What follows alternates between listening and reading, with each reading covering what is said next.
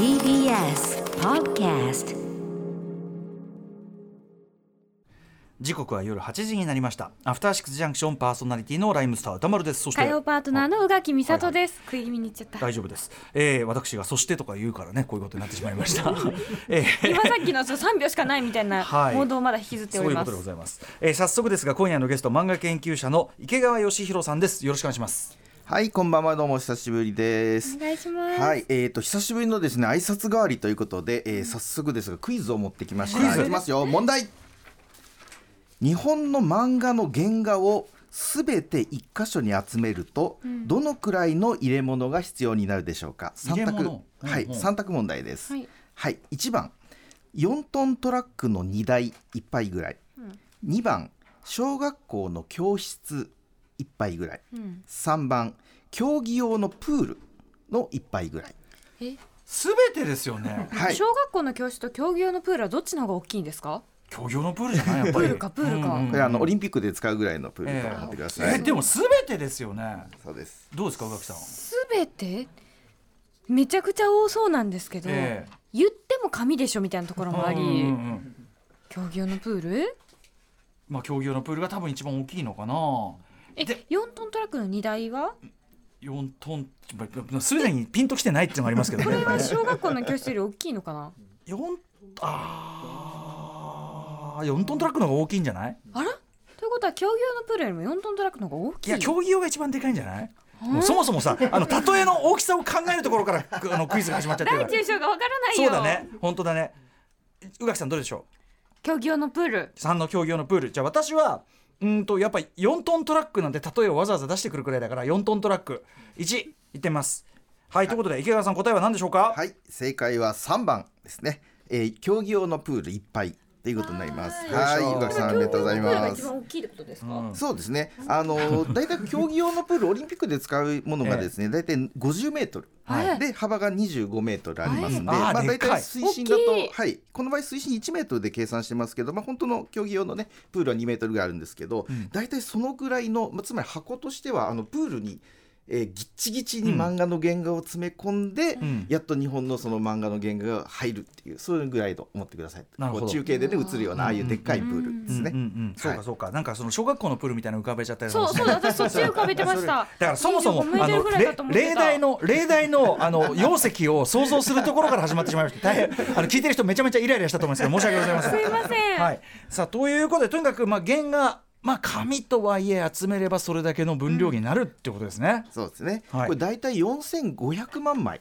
えーあるっていう大体資産があるんですけど、まあ、日本のその原画を集めるとですね、で、まあ、今の紙の、ね、大きさで、えーまあ、掛け算をしてそのくらいの容積っていうことになったんですけど、はい。まあ、これをねどうやってその保存していくかっていうこうミッションについて今日はねお話しできればと思います。いや要はそのグロスでねその今グロスでお話しいただいていただいてからドサってなってるけど4500万枚を一個一個保存アーカイブ化するって考えると、いやいやいやいやっていうことですよね。そうですね。だって通常の絵画とかと比べたらだってどういうことだよそれっていねう分量ですもんねそれね。さあということで、えーその大量の漫画原画をどのように保存していくかというのが今夜のテーマです。改めて特集タイトルはこちら。将来昔の名作漫画が読めなくなっちゃったらやばくない？未来のために今すぐやらなきゃいけない大事なこと。漫画原画のアーカイブ最前線特集はいということで聞いたら世界がちょっと変わるといいなな特集コーナービヨンドザカルチャーです。今夜は我々が日々楽しんでいる漫画その元になっている漫画原画のアーカイブについての特集となっています。はい、えっと、アーカイブといえばですね、えっと、この番組2週間前の水曜日にですね映画のフィルムアーカイブマジ大事特集ということで、えー日本映画のフィルムの復元修復についてのお話を伺いましたが、まあ、アーカイブはね本当にあのどんなジャンルであってももちろん大事ですし、ねちゃんと保管するはい映画も漫画も共通しているのはその時にはやっぱり保存アーカイブが必要な文化的な遺産だというふうに見なされていなかったっていううんでそれは多分私の身の、ね、今の我々の身の回りの例えばデジタル的な情報の中にもいくらでもあるかもしれないということですよね。はい、ということで、まあ、ちょっとアーカイブということの価値全般にもちょっと皆さんねそれぞれにあの興味があるジャンルにちょっと寄せて考えていただいてもいいかもしれませんね。ということで、えー今夜は漫画原画のアーカイブについて特集、えーお送りしたいと思います。改めましてゲストは漫画研究者の池川義弘さんです。池川さんよろしくお願いします。はいよろしくお願いしよろしますくお願いします。はい。じゃあ池川さんのご紹介改めてお願いします。はい。池川義弘さんは元雑誌編集者で昨年5月までは文化庁メディア芸術データベースの漫画分野を担当するデータ調査会社に所属されていました。その後はフリーでの活動を経てアーカイブ関連作業に従事されていますはい、えー、池川さんはですね2018年8月と昨年6月にお送りした皆さん覚えてますかね？関と号特集というね。面白かったんだよこれはがい雑誌の関数と号数に着目して、えーアーカイブ意識を高める特集でございました、えー劇画雑誌「ボン」がですね途中から100巻近く、えー関数表記がずれたまま 発売されていたというボンミス事件。これはでもねこのやっぱ教えていただいたことで我々は多くが知ることとなり、そうですね、この放送の後ですね、あうん。の看護ナイトでイベントを開きまして、でこの編集長をですねお呼びして9段階を行う。球団ボンボンのね編集長。もうか吊るし上げをするというね、はい。で本人も全然知らなかったという。気づいてなかった。気づいてなかったんですもうねか編集長自ら気づいてなかったという。まあえそそういう話えボンに関してはその後それでどう何か手は打たれたんですか？えーとでその後ですね漫画ボンジュールという雑誌に実はリニューアルしまして、あはいはい。はい。そこであの看護を切り替えつまそうか。り過去のことなかったリセットが なるほど。その手があったか。その手があったか形でこう逃げられてしまったという。いやいや。でもこれつね愉快なね本当に事件でしたねこれね、えーあと関東号シーンというか状況なんか動きがあったりするんですか？そうですね。実はあの今年はですねこの新型コロナウイルスの関係でうん。雑誌の合併号がかなり増えまし確て、あの週刊少年ジャンプがね一を休みしたりとか、うんうんうんそういう形でですねあのこの2020年というのはね新たな、えーつまり後の時代の人が調査するときに、うん。こうちょっと引っかかるそういう年になるそれこそコロナウイルスっていうその横の状況みたいなものをその知らずに研究する世代だっていずれは出てきちゃうかもしれない。そ,、そうね。いう時に、なんだこの年と？なんでこんな休んどるんだうん。って、2020おかしくね？ねそうなりますよね。でそうするといやいやその年は実はっていうね、ね。ことにもなったりいする。やそうなんだからその看護の乱れは世界の乱れというですね。確か。に確かに。はいあのもともとそういうテーゼでこう歌ってますのでね。うんうんうんうん。はい。まあそういう観点からも世界情勢を見極めていきたいと思います面白いですね。大きい。看護からも見えるという。はい。ということで今夜はアトロックアーカイブマジ大事シリーズ漫画編です、えー映画におけるフィルム。まあだからそのフィルムマスターネガというかね、ですかね。にフィルムでいうとね映画に,、えーにあたる、えー漫画の原画について伺っていきます、えーこの後秋田県横手市にある横手増田漫画美術館の館長大石隆さんにもお話を伺います。大石さん実はねスタンバイずっとあの していただいてて、はい。ズームの向こうでも。すいません。ちょしばしお待たせしますがよろしくお願いします。と後ほどね大石さんね。はい。ということでまずは池川さんに漫画の原画、えーどういう状況なのか現在の現況について整理して伺っていきたいと思います。まずね大元の話からね。お伺いしていきましょう。はい。漫画原画ってそもそも何なのか。そして今漫画の原画ってどんな位置づけなんでしょうか？はい。えー、もともとですね漫画の原画、まあ、これも皆さんご存知の方も多いですけれどももともとその漫画っていうのは雑誌に載せて、うん。えーその雑誌に載せた後はですねもう半下として、えー使った後はもう捨てられてしまうようなものだったんですね。昔は捨てられてた。ね、うん。今でこそね取っておくっていう発想はありますけど、はい。もう昔はもう道具と一緒ですのでもう印刷が終わったらもういらないもう編集部側が捨てちゃってた。そうですね、んんあそういうケースが非常に多かったんですね。でただですねこれも大体60年代ぐらいまではそういったところ存在に扱われていたんですけれども、その漫画のビジネスとして60年代の後半、ろ正確には66年から漫画の新書版コミックスっていうのが出始めるようになります、うんいわゆるこうなんとかコミックスっていうやつですね。でこれが66年ぐらいからこういろんな出版社が出すようになるんですけど、そうすると雑誌に載せたこものを今度は単行本化すると。はいはいはい。でそれで、まあ、商売にしていくっていうことからそのビジネス上のあのニーズとしてちゃんと原画を取っといた方がいいねということにこうなりましたね。昔は雑誌とか、まあ、貸本とかそういうんでこうその場で消費されていくものだったのが、はい。単行本という形で残るビジネスにもなったしこれ何何度か出し直す可能性ありますよねと。そうですね。っていうことですもんね。はい。なるほどなるほど。でそその場で、まあ、そこではいわゆる出版社がまあ取っておくという形になることがまあ非常に多かったわけですけれども、ただそれもやっぱり問題がありまして、ええ。例えば単行本化するときに、え扉のページはそのストーリーをこう単本化単行本化するときにつなげてしまうんで、はい。いちいちその連載の時にあった毎号毎号の扉ページはプレゼントに出しちゃったりとか捨ててしまったりっていうことがねあったんですね。じゃあまだトータルでのアーカイブ意識ではないんですね。そうなんです。ね。だからアーカイイブということで、あくまで使えるものだけを残すという、まあ、そういう発想で、えーいったわけです。だしこれが単行本やるときにそれこそ手塚治虫さんとか書き直し切り張りそうですね。めちゃめちゃやね、はい。まあ本人がやってるんでしょうがないんだけど もうずたずたにやっちゃったりもしてるわけですね。そういうこう漫画家さんの意識も本当にまちまちで、うんうん。えー本当に切り刻んでもしまうタイプの、ね、作家先生も結構いらっしゃるというのも、まあ、実情ではありますね。なるほど。はい、でそこからその70年代ぐらいまでまあそういう感じでもあるんですけど、うんだんだんですね、まあ、これあの簡単に言ってしまえば90年代以降のいわゆるお宝ブームみたいな。ものっていうのがありまして、はい。でもともとマニアの間ではもう70年代ぐらいから漫画の原稿をねファンの人が欲しがるっていうのはさっきのそのプレゼントみたいな形でね、あのはい。実際のニーズはあったわけですけど、それがだんだんそのお宝ブーム的なことで、はい。えー例えばその古書店みとかそういったところがむしろ商売にし始めているあというのが、えーだんだんこうまあ、おそらく20世紀まで90年代以降ですね、うん。えー20世紀ぐらいかまでは、えーそういう形でビジネスが割と大きくなっていったというところがまずバックグラウンドとしてはあるんですね。はい、でこの中でだんだんその美術品的な価値ですね、つまりお金を出して買うということはこれ美術美的な価値があるという、はい。まあ、そういう、えー形になるので、えーそこでその、まあ、ひいてはその文化的な価値みたいなね、うん。うんところも裏付けとしてはありつつ、まあ、ニーズが高まってたとはい。いうことになります。なるほど。いやでもということはでも90年代以降に本格化したとしたらやっぱりそれまでの間ね結構最近じゃ最近。そうですね。ねその漫画のはい。歴史からすれば、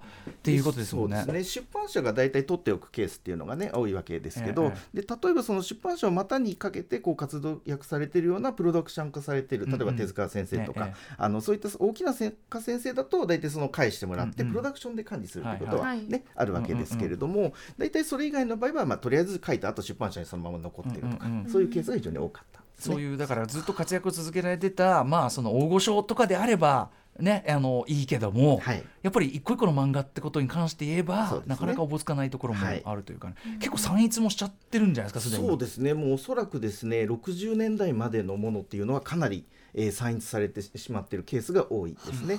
で例えばその80年代90年代でその商品として流通されていたようなものっていうのは、もう漫画家の先生がもう上げちゃってるものとかも多いんですよ。さっきのその手塚先生でもはいその月刊誌時代60年代ぐらいまでの作品をうんうんうん結構本人がファンの人に「おいいよ」って上げちゃったりとかもしてるんですね。でも今とでももものすごいお宝ですけど、ねそうですよね。でもそういうのは割と気軽に作家先生はそういうふうにしてたっていう、うんうんまあ、そういう時代だったりする。なるほどでもらった側も大人だったらもしかしたらちゃんと取ってるかもしれないけど、そうですね。子供でうん。いつの間にか主役者になってってっていう可能性もなくはないですよね。上から自分で書き足したい。お前がだけどね。方。でも気持ちは分からんでもないですもんね、はい。まあそうやって価値が高くなっていったことによる新たな問題も発生したっていうのは本当なんでしょうか、はい、そうですね。で、その漫画の原画というのが、先ほど申し上げた通り、非常にもうたくさんあると、もう大量にあるっていうのが、まあ一番のこうネック4500万枚なんですね。うん。はい。で、いわゆるですね、一般的なその美術館が、うん。一つの美術館が持っている美術品の数っていうのは平均値でいうと大体8500とかそのぐらいなんです。うん。一つの美術館。で、大都市圏の大きな美術館でも3万点とか、うんうんうん。まあそういう規模なんですね。うん。で、それから比べるとさっきの4500万点っていうのは、ええええ。こうこうもう絶望的なこう、はい。点数で言えば数なわけ。です。あまりにも多い。個別にコントロールできる量じゃないですね。そうなんですよちょっとね。これ非常にですね場所も取りますしでその紙っていうところがねまた大きな問題でして、はいまあ、その当然これ管理もね大変です。でさっきのそのプールの例っていうのはあくまでこうギチギチに詰め込んだ例ですので実際にこう所蔵館に入れるってなった場合は当然もっとね大きなところでええ。ちゃんと人がこうね出し入れできる環境にしなきゃいけませんのでもちろんもっと大きなね施設っていうことになる。当然あとね。湿度管理とか、そうですね。もろもろもきっちりしなきゃいでこのお話ちょっと後でねご説明しますけれどもあの酸性化あの酸性死による酸化ですね、あーえーそういったこう問題っていうのが起きてきますあやっぱビネガーシンドロームはこっちでもあるわけだ。こちらにも同じような問題があります。はい。はい、で問題の2つ目としてですね、えーこれは、えー海外へ流出し流出してしまうという問題が。え浮世絵じゃないですか。はい、これねまさしくその浮世絵のね再来というふうにこう言う人もいるんですけれども、えー特にその海外のコレクターがですね日本の漫画の原画をですね、まあもう目をつけ始めたという言い方をするとちょっとね悪意がありますけど、うん。例えばその一昨年2年前にですねフランスのそのオークションで3500万円の値段がその手塚治虫の原画についてついえーたということがありました。まあ誇らしくもあり、もちろんね、あのそういうのはあるんですけれど、まあでもその3500万は別に手塚プロダクションに入るわけではないそうですもんね。からそうですよね、ね。あくまでその売買の間でそういう値段がついたという話でして、うんうん。で一番の問題はですね、まあ、それが海外へ流出してしまうと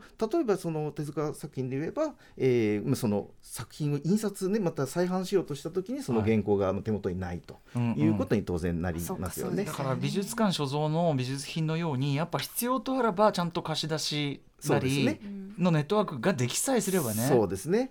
でやはりそのコレクターの方がね当然買うっていうこと自体はそれ自体は否定されるべきものではないんですけれども、うんうん、普通の絵画って普通に打たれますからね、はい、だからそういう中で漫画っていうのもあるわけですが、はい、特にその漫画の場合は一つのページ例えば18ページの先の一つページだけ抜かれても困るわけですよね。これまとまって意味があるので、うんうんうん、でだけどその美的に価値があるのはそのうちの1枚だってそれがターゲットとして狙われちゃうわけですよね。そういうことそういうこうオークションだとそういうかけられ方もするんですか？当然そのねあのなんて市場価値といえばそのページによって値段も違うっていうのも当然ありますので、ね、そうなんだ。とかとかねそれが片方だけなくなるっていうことも当然。なんかなんかでもちょっとそれって正直漫画っていうののメディア要するにちょっとあまりにも絵画的な評価の仕方っていうところに置き換えすぎじゃないのって気がちょっとしちゃいますけどね。そうですよね。ちょっとそういう意味では、うん、あの漫画の持ってるその特殊性というか、ええ、そういったものっていうのも含めてちょっと問題化されやすいということになります、ね、そういう意味ではでもまだその美術品としての評価体系みたいなものも要するにまだ絵絵をモデルとしてやってるだけというかちょっとまだでききってないってそうですね、まあ、オークションなんかはねまさしくそういうのに近と近いと思いますね、うんうん、その絵画のモデルをそのままずっと問題が起こるという事例でもあると思いますね。はい、はい、そしてさらに。はい。さらにですねこれが一番のあの難しい話なんですが、ええ、税金の問題。税金があります。で、えー、これはですね表裏一体の話でして、ええ、価値が原画の価値が上がると当然それはその分のお金の価値があるということなんで、うんうんうん、えー、それに対して課税対象資産になっちゃうわけね。はい、で特にそれがですねそのいわゆる相続をした時例えばその先生が亡くなられて遺族の方がそれを相続するっていうなった時に、うんうん、じゃあ例えば漫画の原稿を1万枚この先生書いてました、ええ、そしたら1万枚かける仮にですけどじゃあ10万円の資産のその美的価値があるとしたら1万かける10万ですからね、え、がこれがいわゆるこう資産として、えー、判定されてしまうということになります。で、えー、もともと先ほどね最初から申したけど最初はもともと反下なわけです。つまりツールなわけですよね。でそれ自体に価値を持つということは悪いことではないんだけれども、うんうん、ただそれは税務署の人から見たらそれはお金に換算できるよねっていう、まあ、そういうことになるんですよね。難しいですね。払えなくてもそうですね。ってっていうことね、うん、あるでしょ。う、ね、手放さざるを得なくなる人も当然出てくるし。はいだしかもさそのなんていうのすぐお金にできるタイプの資産じゃないじゃない先生。だってそう人にとってあまりにも価値がこう揺らぐものだから。先ほどそのじゃあ税務署の人がどう判定するかみたいなかなりそういうところにも言本当ですよね。ね。でフランスのオークションでとか言われてもね、うん、一番高いとこ言われても困るよみたいな、ね、そうなんですね、まあ、そういったですね、えー、まあそういう税金っていうその別全く別な問題もこう抱えているこれは思いね思いもよらなかったね、なるほどなるほどまあ、それだけにちょっとある種の体系化をやっぱちゃんとしていかなきゃいけないというかアーカイブ保管っていうのね,、ね。はい。まあ、このような問題があるからこそ、まあ、ちゃんと保管をせねばという動きになっていったということでしょうか、はい、そうですね。特にその公的な機関でその保存していこうという動きが、まあ、特にこの2000年代以降に入ってから、うん、えー、割と機運が高まってきたというところがありますね。うん。はい、あのそれまでもないわけではあの決してないんですけど、うん、あのやはりですね、えーまあ、2000年以降だと、いわゆるですね、えー、公的機関で決定権を持つ人っていうのがだんだんこう漫画アニメ世代になってきたわけですね。で今現状実際にもう60代ぐらいの人もみんな漫画読んで育ってきた世代なんですよ。ですのでこうお役所の上の方とか、まあ、政治家の方とか、うん、そういう方でも割とそういうところにこう理解といいますかね、あの関心を持たれる方も増えてきたというところで、まあ、あのそういったものもアーカイブしていこうっていうですね、まあ、これちょっとおかみ的な発想ではありますが、うん、えー、そういうところで、えー、きちんとその保存していこうという、まあ、公的な力絶対いりますこれは。はい、はいえー、だしやっぱりそのサインツしたものをちゃんと集めてっていう意味でも公共機関がの望ましい。そうですね、うん、あのやはりですね、えー、先ほども申し上げた通りありやっぱりこその民間っていうところが、まあ、実際マーケットが存在するんで、うん、えー、と売り買いはあるんですけどやはりそのコンプリートしていくっていうのがね、うん。うん、さっきも繰り返しになりますけど、はい、大事なので、はい。まあ、というのは一つのね、作品ですまとまってあるっていうことがそれが大きな一つの価値であるっていうことを考えるとやはりその、あるねあのまとまりで、えー、保存そのまま保存しておくっていうことがやっぱり大事かなというふうには思いますね。うんうん、今どういう感じがの流れになってますか？そうですね。あのもともとですね、その日本ではその文学館って言われるものがありまして、うんうんうん、でこれはその漫画ではなくて、例えば文学者のその土地にゆかりのあるところにこう、文学館があるっていうのがよくありますね。えー、でよく夢記念館とかね、ありますよ。はい、でそういうところが例えばその直筆の原稿用紙のね、えー、ものを展示してあったり、で作品紹介があったり、でその土地との関係について展示があったりみたいな、うんうん、まあそういったものっていうのがそれぞれあのいろんな日本の各地にあるんですけれども、うん、まあ、そういったものの延長として、えー、それの漫画家の先生のバージョンみたいな形で、えー存在するっていうのが、まあ、初期の段階ではありました。うんうんはい。で例えばその手塚治虫記念館って宝塚市に、ねありますよね。ありますけれども、えーそこも94年にできたんですが割と先駆的に、まあ、あのこれも市で、えー作られた施設ですね。うんうん。で実はもっと前に66年にはですね、うん。埼玉漫画会館っていうのはこれ今でもあるんですけど、えでこれあの北沢楽天というですねあの明治期に活躍された漫画なんでちょっと僕らには直接の馴染みはないですけれど、うんうんうん。漫画の歴史にはすごく重要な方なんですが、へーまあ、その人のその跡地あの家のですね、うんうんそのままお借りして、えーそこを、えー施設にしたものっていうのが今でもあったりしますね。まあ、そういう形でその漫画家さんの、えー記念館みたいなのができ始めた、うん。で当然そこでその保存もしていくということが、えー割と始まったというところが最初ですね。で今回ですねその取り上げさせていただく、うん。えー増田漫画美術館もですね、はい。えーもともとその釣り吉三平でおなじみの矢口隆夫先生のご出身地はい。の、はいえーまあ、記念うん。館ということで、まあ、うん。そこがあの出発点になっているはい。ということなんですね。はい。はい。後ほどね、まあ、あの大石館長にねちょっとすみません、はい。ずっとね大石さん あの会会議室っぽいところでポツンとずっと待たせて本当に申し訳ないって。はい大石さんにもお話を伺っていきたいと思います、はいそれでは幸せの後今度は原画アーカイブの最前線から伺っていきます.時刻は8時22分 TBS ラジオキーステーションにお送りしているアフターシックスジャンクションえーパーソナリティの私ライムスター歌丸と宇垣美里ですさて今夜の特集は漫画原画のデジタルアーカイブ最前線特集ということで漫画研究者の池川義弘さんに漫画原画のアーカイブについてお話を伺っております引き続きよろしくお願いします、はい、よろしくお願いします。ですは、また引き続き2問目のクイズいきます。問題。えー問題。週刊漫画誌で、えーざ連載を10年執筆した場合、書いた原稿用紙を積んで重ねると高さはどのくらいになるでしょうか。はい、1番エレキギターの長さ。だいたい1メートルぐらいですね、2番ジャイアント馬場の身長。だいたい2メートルちょっとぐらいですね、はい、3番バスケットゴールのゴールの高さ。だいたいこれ3メートルぐらいですね、はい。1番から3番までどれでしょう。ありがとうございます。ちょっとねあのちゃんと単位を言っていただいてわかるようねになった推理から始めなくてはい。宇垣さんいかがですか、一回ででもうん。5ミリくらい？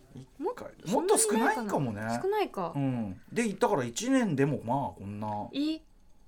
だってじゃあ1ヶ月でうん。1センチぐらいってことですか、でもほら単行本出るペースとか考えればなんとなく。あそっかそっかそっか、うんうんうん、だからそんなじゃない？んじゃない俺俺じゃあい12センチ。俺エレキギターにします。1メートル。120はじゃあジャイアント馬場。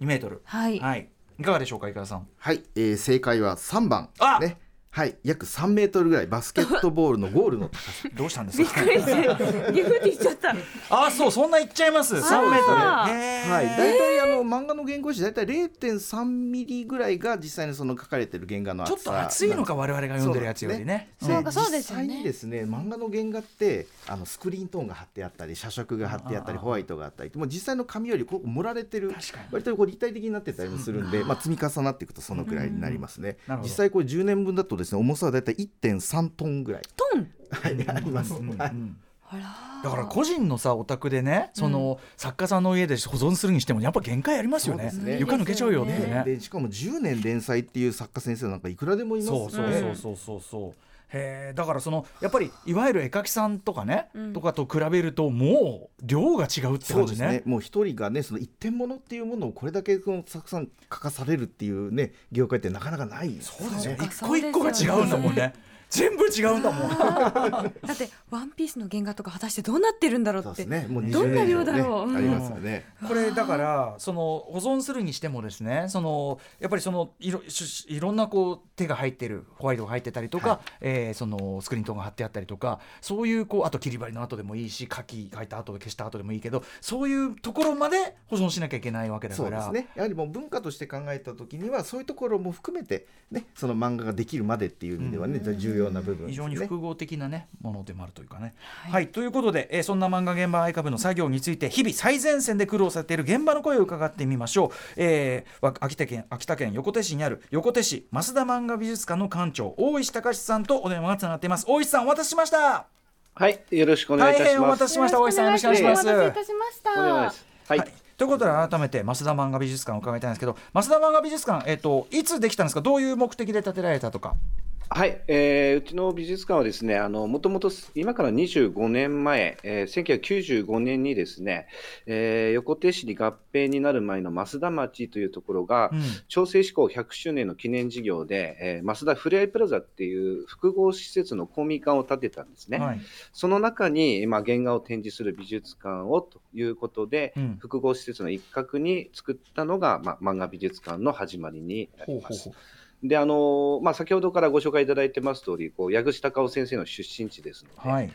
えー矢口隆夫記念館みたいなことはですね、うん。えー構想の段階でこうアイデアとしては出たんですけれども、まあ、矢口先生の方から、うん。まあ、個人の記念館を作るよりも、はい。これから漫画家を目指す子どもたちとか、はい。若者に、まあ、一流の国内の漫画家の原画を見せるのが、まあ、一番の勉強になるから、えーそういった原画を飾る美術館を作ったらどうだろうっていう、そういうまあコンセプトの示唆をいただきまして、えー美術館のをこう建設したというのが流れになります。まず矢口隆夫先生がだから自分のことだけじゃなくて漫画の、うんね、文化全体のことをお考えになってというところからなんですね。そうなんですね。で、あの昨年の5月1日にですね、え2年間のこうリニューアル工事を経まして、はい。えー漫画原画の保存に特化した、まあ、漫画美術館単体の施設としてうん、生まれ変わったのが今の私たちの新しい美術館ということになりなるほど。ます。どんな施設が中にあるんですか？はい、えーまあ、原画をしっかり保存していこうっていうう漫画の蔵展示室とかですね、あとそうアーカイブにこう取り組んでいくアーカイブルームですとか、うんうんうん。もちろんお開館時からずっとこう受け継がれている常設展示もありますし、はい。まあ、あの漫画をお2万5千冊以上の単行本を自由に無料で読めるライブラリーですとか、うんうん。漫画カフェやマンミュージアムショップなど、うんうん。もうたくさんこう保存以外にも楽しめる、うしうんうん仕掛けがたくさんあるという施設になってます。これ今その保存されているこれはそのだからあれですよね倉庫というかあれなんですかね。もう銀行のさなんかスイス銀行の中みたいなうん。こそうですごい量の引き出し。うわーってなっててこう言ってまさに保存原画がそのものとして保存されているところとあとそうやってだからあの来来館者にはデジタル的にそれがパッとこう見えれるような仕組みもあったりするということそうでもんね。ですすね。あの、アーカイブって結構地味な作業なんですけど、うん。まあ、あの収蔵している様子はなんとかこう原画の息遣いを感じてほしいということと、あのまあ、シャドーワークになりがちなこう地味なこうアーカイブの作業を、ええ。こうガラス張りで可視化してですね皆さんに見てもらおうと。あそうかこの倉庫見れるんだ。なるほどなるほど。はいなるすべてこうほどね。無料で見れる仕掛けになってますね。す。あこれは素晴らしい。本当に透明化がされてるんですね、はい。えーどんな漫画家さん、まあ、矢口さんの、えー、と矢口隆夫さんの作品の他にはどんな漫画家さんの原画が所蔵されてるんでしょうか、はい、あのまあ、銀河とかの犬の漫画で有名な高橋義弘さんも隣村出身だったありするんですね。はい。それからあの泣きの竜うん。有名なこう農場純一先生とか、あとあの若い世代でいうと東京タラレバ娘とか、ええ。まあ、クラゲ姫で有名な東村明子さん、はい菅島先生はい。そして直近では、まあ、あの大御所ゴルゴ13の斎藤隆夫先生とかですね、20世紀少年の浦沢直樹さんなんかのすべての原稿をお預かりする。すべての？いやはい。あそういうか形のえ？あなってますね。自はい分とか会社じゃなくってもう美術館が全部？そうですそうです、その作家さんが生み出した原画をすべてお預かりするという大規模収蔵っていうんですけど、だって斎藤隆夫さんなんか、どんな分量ですかだって。そうですね。12万枚以上っていうことでまあおそらくこれはもうギネス記録ですよね。えーはいえだってその貸本時代とかからも含めじゃ感じですかねそうですねはいそうなんです。でこはれでじゃあまたちょっと新また雑誌作りたいという時は貸し出しをしてってことですか？そうですねあのそういったあの需要がある場合はあの整理したものからまたお戻しするというような対応もしてこれますね。だって斎藤隆夫さんなんか斎藤隆夫プロあるのに要ははいやっぱりこうアーカイブっていうのの全体としてのアーカイブっていう意識に賛同されてるってことですもんね。そうですねおっしゃる通りですね。うわはー、すげえなんかす感動しますね、皆さんの心意気とかもですね。うん。うんそう心意気ですよねまさに。うんうんすごいな。これでもやっぱり矢口隆夫さんが、まあ、我々鈴木三平でねおなじみですけど、矢口隆夫さんがまずそのすごく皆さんからその人として尊敬されて慕われてるっていうのも大きいそうですね。い、そうですねあの、まあ、先生あのこう漫画家になる前12年間こう銀行員にとして働いてましたんでね、はい。まあ、そういったこう誠実性みたいなところがすごく、うんうん。はい、親しまれているところだと思います。なんかあの何でも漫画家さんとして原稿が締め切り1週間前に上がるという。そうですね。ちょっとあの補足させていただくとですね、これあの著書で書かれてるんですけど、漫画のその締め切りの一週間前にそんな人いん？いや 漫画家に限らない、ま、締め切りがあるもの全体ないないない1週間前に出したこと私このないクオリティですからはいね。めっちゃくちゃもうねね。もうもうこのエピソードはですね実は続きがあってですね、ええ。ー、鈴木三平で10年間連載されてたんですけど、はい。その間に担当その担当の編集者さんがええ。6人ぐらいいらっしゃるんですけど、ええ。そのうち5人は、うん。その連載期間に結婚しているらしい。担当してる。逆に言えば普通は結婚もできないぐらい そんな職場は良くないですよ。そうですね。これはあのくあの繰り返されるべきではないですけども。まああのねある種ブラックなこう職場だったりね、編集の世界ってあるわけですけど、矢口さんそもそも1週間前に上がるわけですから、これデートの約束もできるっていうことななんんですね。て予定の見やすいあらえ。ーだからそういうところでもしっかりもされてるしこうやっぱり周りのね皆さんにのことをちゃんと考えてくださる方とかねことだったんですかね。ということでじゃあ矢口さんがあの原画まあもうそれこそね矢口隆夫記念館にしてもいいところをこういうあの思想に皆さん賛同されてっていうところもあるんですかね。そうですね。はい。はい、大物の皆さんがちなみにこれ美術館博物館割とこういう感じでアーカイブのあの中身を見せるっていうのが一つ大きな潮流でもあるそうですね。そうですね。あの漫画原画っていう部分ではあのちょっとうちの方がまだ先駆的なところにあるんですけど、ええ。他の美術品なんかはよくこう倉庫を見える化したりとかですね。うんうん。そういうのはもう海外の美術館ではこう、はい。あの通常のこう仕組みになってたりしますね。あのこの間もあの東大のあそこの博物館とか行ったらやっぱりまさにそういうこうそれをアーカイブをこうやっていろいろやりながら学生さんたちが研究しているところも見えるようになっててそれは素晴らしい素晴らしそれも一つかったですね。ね見たいですもんね、うん、そうそう、ん。あこうやってこうやってこう学術というのはりね使われていく、継承されていくんだって見えますからね。はいということで次行ってみましょうかね。はい、ここまで漫画研究者の池川義弘さんと横手市増田漫画美術館の館長大石隆さんに漫画の原画アーカイブについてお話を伺っています。さあここから実際にどうやって漫画原画をデジタルでアーカイブしていくのか伺っていきたいと思います池川さんにもぜひ補足お願いします、いはい、ではその前にですねまたクイズいきましょう。まはい、いきましょう。問題。増田漫画美術館で漫画原画を1枚デジタル化するのにかかる時間はどれくらいでしょう？これの3択です。はい、1枚につきおよそ0.5秒。これ1番。2番、1枚につき約いや30秒。ん3番、1枚につきおよそ10分。はい、0.5秒、30秒、10分。これでもね、ん。あのー明日のテスト用のね、あれを回して資料をねノーノートパンパンパン。パンノート回してるするのとは違うわけじゃないですからねこれ。なんかうん普通のコピーだったらそれこそ0.5秒でできるじゃないですか、えー、でも10分って結構長いちょっとねですよ10分はなんかもう映像級って感じもしちゃうけどね、うん。たださっき言ったこうスクリーントーンだとか細かいその要するにその表面のねテクスチャーも全部写し取らなきゃいけないとしたらですよ。消しきれなかった鉛筆の影とかね。そうそうそうそうそう。えー、かかっちゃう？どうですか宇垣さん？10 3番10分。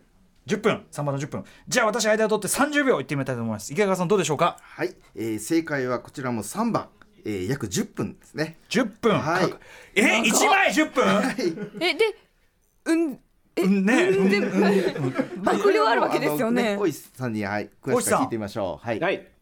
10分もかかる？そうですね、えー、1200dpi っていう、まあ、非常に高い解像度でうん。スキャニングしますので、ん。どうしてもこれだけかかっちゃうんですね。これはうんであの一般の印刷物っていうのは 400dpi でこう印刷されてるんですけども、はいまあ、あの単純にこう 400dpi で撮ったら3分半ぐらいで終わるんですけど、はい。まあ、あの少しでもおうん。高い解像度でですね、うんえー後世に残したいということで、うん。うんえー1枚10分かけてスキャンニングしてますね。はい。えー。これはやっぱりそのさっきから言ってるそのいろいろ直しが入ってたりそのっていう全その原画そのものが持つテクスチャーも生かさなきゃいけないってそういうことですよね。そうですね、まあ、そのままこう残したいという思いがありますので、うんあのまあ、一切手を加えずにはい。少しでもいい画質でという、うんそういう気持ちですね。そこでやっぱりその取ったデータが次世代のひょっとしたらマスターになっていくかもしれないって考えたら現状でやっぱできるだけの丁寧にデータを拾っとくに越したことはないですもんね。そうですね、うん。はい、逆に言えばここでだからおろそかにしてちゃうとせっかくの作業が次世代に無駄になっちゃったら意味ないわけで、ってことそうですすね。えデジタルアーカイブってそもそもどうやるんですか、そうですね、まあ、このスキャンニングするっていうのは、割とあの後半の工程なんですね。その前にあの作家さんから原稿をお預かりしてきましたら、うん。まあ、実際に本当に原稿があるのかどうかをこう単行本をもとにチェックするんですね。中にはあの編集さんから戻ってきてなかったりとか、うんうん。あと展示会であの貸し出したまま戻ってきてないとか、作家さんがあると思ってるけど、実はないという原稿もあったりするということも含めて、まあ、こういったあの受け入れの台帳を作った後に、うん。まあ、原稿一枚一枚の詳しい情報を入力する台帳に入力して、うん。でそこから画像化するという形なんですね。あーはいだフィルムにおけるねやっぱ映画史的な研究をもとにここに何があったかをまずねちゃんとあの、はい把握するところからってだからそこもね、ありますよねまずね。そうですねはい。でまあ、スキャンが終わった後は今度あのただ画像化するだけじゃなくて、ええまあ、紙っていうのはあの酸性化していくのでこう劣化していくんですね。はいでその酸性化を少しでも抑えるために中性子でできた紙を一枚一枚間に挟んでいくんですね。はい。間に薄紙を挟んでくそうなんです。はあ。で単行本1話ごとにこれまた中性子でできた封筒に入れまして、はい、でさらに単行本1巻ごと中性子でできたアーカイバルボックスという箱に入れてはい、その状態であの先ほど写真見ていただいた引き出しに入っていくと。なるほど。一枚一枚その手間をかけてはい。入れなきゃいけない。中性子中性子素材？うん。おそうです。ね安くないんでしょそうなんですよ。中性子1枚10円、まあ今ちょっと値上がりしてもうちょっと高くなるんですけどね、うん。しますし、あの中性子の封筒なんか1枚200円します。うんうん。そして単行本1巻を入れる中性子の箱は3000円ぐらいします。はい。ね。はい。うんうん。そこ手間全体にお暇も金お金もかかってる。お金もかかるという、うん。え今どのぐらい進行状況なんですかそれで？そうですね、今あの、40万枚の原稿を今お預かりしてるんですけど、はそのうち、まあ、大体約4分の1弱になる9万点が、まあ、作業が終了しているとうんうん。いう状態ですね。なるほど、はいでもまだまだちょっと先長いという感じなんですかね。そうなんです。はい。はい。人手って足りてます？あのたくさんいたらたくさんいたでいいんですけど、あのまあ、設備投資も必要で、はい。機械もたくさんなきゃいけないというところでは、人いてもしょうがないのか、そうか。そうなんですよね、うん。いろいろバランスがありまして、これを聞いてね、はい。その漫画原画アーカイブを志そうっていうね、ひょっとしたら若者もいるやもしれないと思いまして。そうですね、うん。はい、そうなんです。えーでですねあのデジタルアーカイブこのこの間実はその映画のフィルムアーカイブでその映画のレストランについてお話を伺った際に2つの方向性というかねあの要するにあの元のあの映画のあれよりもバッキバキにね要するに今の映画みたいにバッキバキなエッジ立ててデータを引き出しまくって綺麗にしちゃうっていう方向と、まあ、いろんなその元の状態にふさわしくというかな元の感情を生かしてこうレストアしていくという2つの方向性というかねあの大きく言えばあるというふうに伺ったんですけど漫画に関してもあどうでしょうそちら。そうですね。あの僕たちの気持ちとしてはもうとにかくこの現状からあの少しでもこう劣化しないようにうん。手立てしてあげるってまずそういう気持ちですね。うんうん。あの紙っていうのはもう自然とこう酸性化して、まあ、劣化していってしまうものなので、うんうん。あのそれを止めるということはできないんですね。うんうんなので少しでもこうやって中性子でくるんであげてうん。うん緩やかにしてあげる、まあ、うん。うんつまり延命措置をしてあげるっていう気持ちなので、うんうん。あの未来英語これでいいっていうわけでもないそういった難しさはあるとそうか。そうか、はい。ゆっくりとはやっぱり劣化はしているというね、やっぱこそうなんです。ここでもビネガーシンドロームフィネフィルムもやっぱりその参加っていうので時間との戦い、やっぱちょっと漫画も言語性を見た時間との戦い要素はあるということですね。そうなんです。あの実は60年代、70年代古い紙の方が実は80年代バブル期よりもすごく質が良かったりするああなるほど。そういうあの化学からの検証結果も出てるんですね。うんっていうのはあの大量に紙が必要だったバブル期にですね、うんうん。まあ、粗悪な漫画原稿用紙がすごく世の中に出回ったということで、あの物質的なチェックをすると、まあ、元素記号でいくと FE、ああいういわゆる鉄ですよね、鉄うんそんなものがこう紙の中に混ざってさへー。はあじゃあ酸化はしたのにサビですもんねだってね、うん。そそうなんです、そうするとと経年劣化でそこから錆びてきたりして、うんうんうんうん。茶色く変色したりとか、まあ、いろんなこういうあの時代とともにねあの見た目ではわからないいろんな問題も潜んでたりする。面白いですね。ちょっと面白いって言っちゃ失礼だけど、うん。やっぱそこにバブルっていう世相の、ね。そのなんていうか時代の思想というか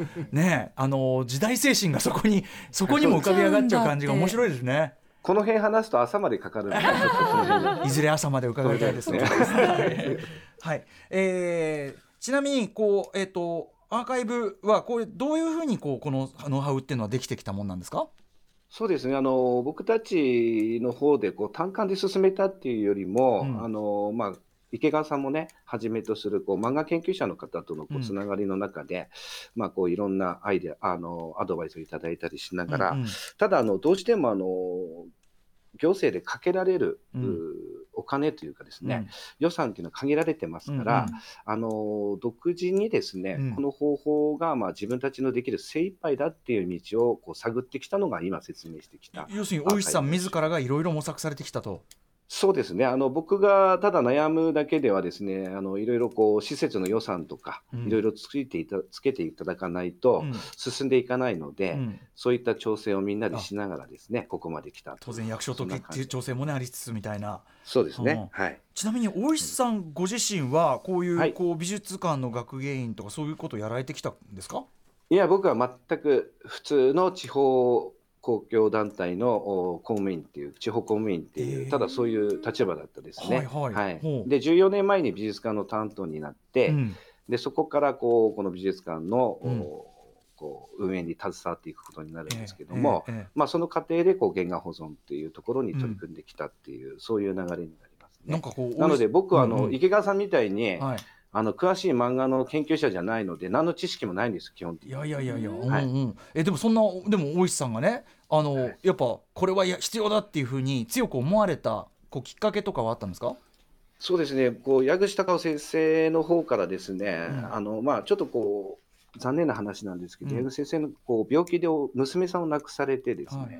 ご自身もこう前立腺がんを患った時に、うん。まあ、こう就活に入られた時があったんですね。うんはい。でその時に、まあ、あの僕に原画を預けて自分はあの世に行くからというふうなうん。ちょっとこう重いお言葉をいただきましてですね。あで、まあ、僕が個人で預かるというよりも、うん。どうするのが一番いいのかを先生と一緒に話していきたーいというか、んんんいうことでいろいろとそれから先生とこうこれからのことを話し合いまして、はい。でこう今の原画保存に取り組むっていうそういうきっかけになった出来事ありましたね。はい。あーねそれでまあこういうねあの素晴らしい事業になってるのはいいけどこれ大石さん的にはものすごいものを、ものすごいものをバトンタ渡されてしまったっていう。いや、あのそうですけど、この非常にそういうありがたいお言葉いただいたなと思ってですね、うんうんはいでしっかりこれ成し遂げたいなっていうふうにうん率直に思いましたけどね。まあでも秋田のねだってその矢口さんのもうそのものがまあに限らず財産ですもんねこれね。そうですね、本当に本当そう思います。はい。これをまあどう生かしていくかどう受け継いでいくかっていうのは本当だあのみんなにとって大事なことですし、うん。僕はその矢口さんがお話を伺ってるとやっぱり自分のエゴよりもそういうこう全体のことを常に考えてねなんかこう後世のためにっていう、おっしゃってるのがすごいあのねもともと漫画家としてもすごいと思ってたからなんか人としてもすごいんだなっていうのが感じますね。うん。はい。ちなみにこれ伺うと先ほどちらっと言っちゃいましたけど、あのーうんこの原画っていうのはその保管はもちろんされてますけどあの来館した人間は、えっと、デジタル的にこう見ることができるんですね？そうなんです。ですけど、ちょっと今、あのコロナの影響でですね、うん。あのそれが見れるタッチパネルの運用をちょっとあお休みしているので、そうか。そうなんですよ。残念ながら、ちょっと今、お休み中なんですけうん。ど、まあ、あのアーカイブしたデータをうん。こう作家さんとこうんうん。うタイトルとうん。こう話数を選んだりしてですね、あの実際こううん。拡大してですうんね、うんうん。そのモニターで大きくしてその筆致をこう確認できるというあじゃあ細かいところまで見られるんですね。そうなんですそうなんです、はいはい。ねそういう仕掛けもしています、これからその漫画家を志すような人とかが本当にねもう参考になるものもう宝の山どころじゃなくてもうなんだあのレイダースのラストシーンで出てきたああいう倉庫みたいなね。そういうことだから。はい。ということで、えー漫画原画アーカイブですけど今後、えーこういうことをやっていきたいとか課題とかありますか？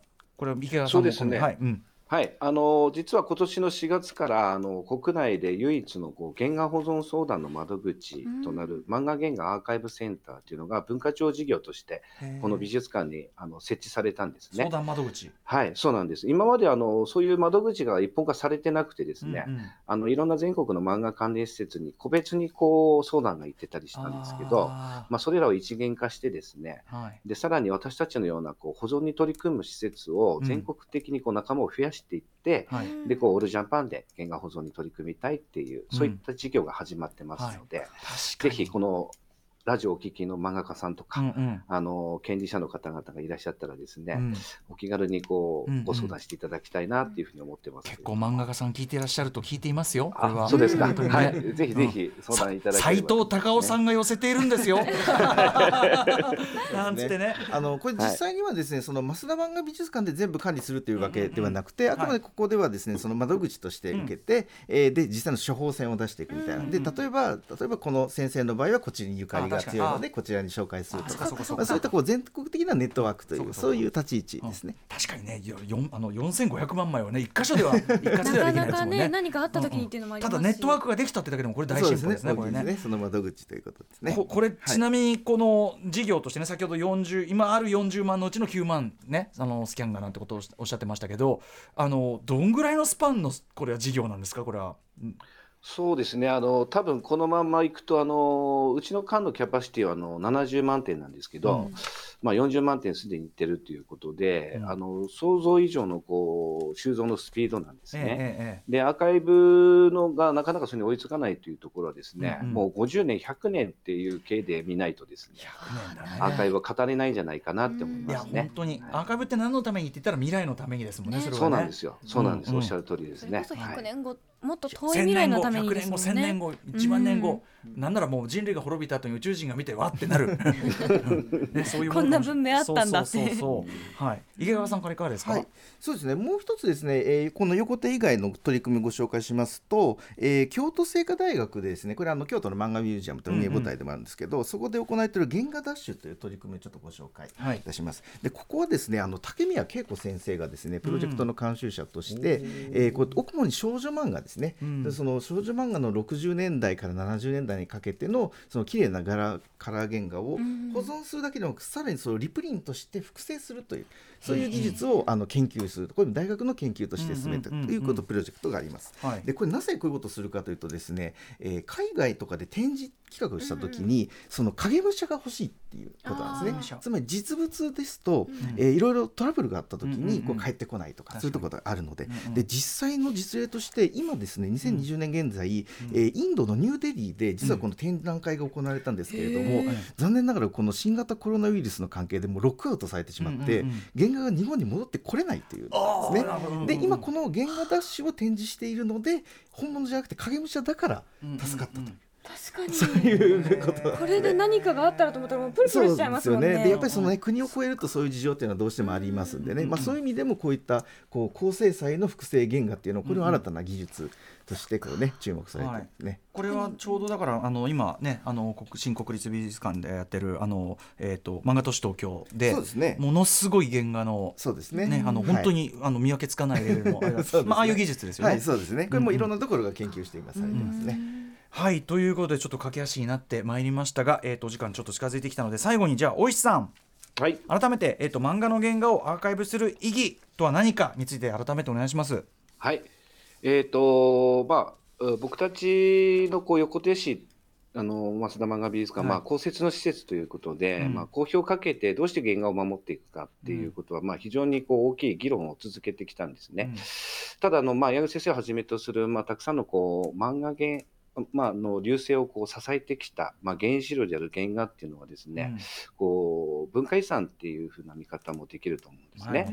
でこうしたあの文化遺産がですねこう地元の、おうん。美術館でですね、うん。大切に保管されているってこの事実をですね、あの市民の誇りいわゆるシビックプライドにしてですね、生きたいっていうのが、まあ、一番の大きい志なんですね。うんうんうんなのでこういったこう同じような気持ちを持つところがですね、うんうん。どんどん増えてくれると守っていける原画もたくさん救える原画もたくさん増えるということでは、うん。こういった仲間づくりを本当につなげていきたいなっていうふうに思っていますね。やっぱりこの増田漫画美術館さんあるっていうことでさ横手市かっけえじゃんっていうことになりますもんね。そうです。あの行政の仕事ってどうしてもあの福祉とか教育が主食なんですけども、うんあの当然こう文化とか観光っていうあの副菜も上手に取らないとうん。健全に成長できないんですよね。うんうんうんそれを、まあ、あの横手市は原画に価値を見出してうん。取り組んでるっていう、そういうふうにちょっと分かりやすく理解してもらえたらなと思います。ね、でも本当にあの各その地方が持ってるこれまあ漫画に限らずかもしれないけどさまざまな財産っていうのをやっぱこういう形で見える形にして保存してバトンをつないでいくっていうだけでね。めちゃめちゃ盛り上がるしワクワクする話だし、うんね、なんかすあの素晴らしいと思います本当に。ね、あにはこれがあるんだよって思えるようになりますよね。だってふ何しろ僕次だってあ秋田行ったらこれだってツアー行ったらもうそれは寄らずにはいられるとか絶対っていうね、行きたいですよね。話ですからねこれはねお。待ちしてます。はい、もちろんです。はい、ということで最後にじゃあ大石さんからお知らせことなどありますか？はい、あのーただいま矢口先生画業50周年展をですね、うん華々しく開催中です。はい。一部、二部合わせまして原画数500点を超える展示と、まあ、あのたくさんのおコラボメニューとかカフェではですね、うんうんはい、あとまあ記念グッズなんかも販売してますので、はいまあ、原画保存の文化的な取り組みを見つつもですね、うんうん矢口先生の素晴らしいはい原画の数々を見ていただきたいなというふうに本思ってます。当にもうええってか素晴らしいよね。ねこのグラフィカルなセンスどういうこと？本当にもうか海外とかの人にももっと驚いてほしい感じがあるこれは。はい、はい、ということで、えー、生き方とかねい。ろいろあるんで、はいじゃあ宇垣さんお願いします。横手市増田漫画美術館は東京駅から秋田新幹線などを使っておよそ4時間くらいです。詳しくはホームページをご覧ください。開館時間は午前10時から夕方6時まで。入場料はなんと基本無料。え？ー、大石さんそれはちょっとどうでしょう？むしろお金を払いたい。ぶんぶんぶん取りましょうよ。うん。いやいや、もう来るまで時間とお金かかりますんでね、極力 そんな支謙虚な。出を抑えていただいて、ねはい。本当に無料なんですか、ねすごいですよね。ね。で特別企画展の観覧料は大人800円。これもただ同然ということでございますね、まあ本当ですよ。はい、大石さんあの必ず伺いますね。秋はいお待ちしてます。はい。歌丸さん、同じ年なので、あ、そうですか親近感あります。あ、こちらはいこそでございます。あお待ちしてますはい、伺いますね。えー、池田さんからもお知らせありますか？はい、えー僕はあの去年ですね亡くなられたモンキーパンチ先生のツイートを僕あの編集協力しまして、ははいい、ツイートモンキーパンチという本がですね、去年年末出ましたので、ぜひ、えーこちらをお求めください。はいはい、あとまあ関東甲子園にまた動きがあればまたね。知りたいまたねまた報告したいと思います。さまざまな形でまたいろいろ教えていただきたいと思います。ということで以上本日は漫画原画のデジタルアーカイブ最前線特集でした池川義弘さんそして横手、えー、横手ま増田漫画美術館の館長大石隆さんありがとうございました。はい、ありがとうございました。がとうございましありがとうございまた明日のこの時間は中国のアイドルポップス特集です Six Junction.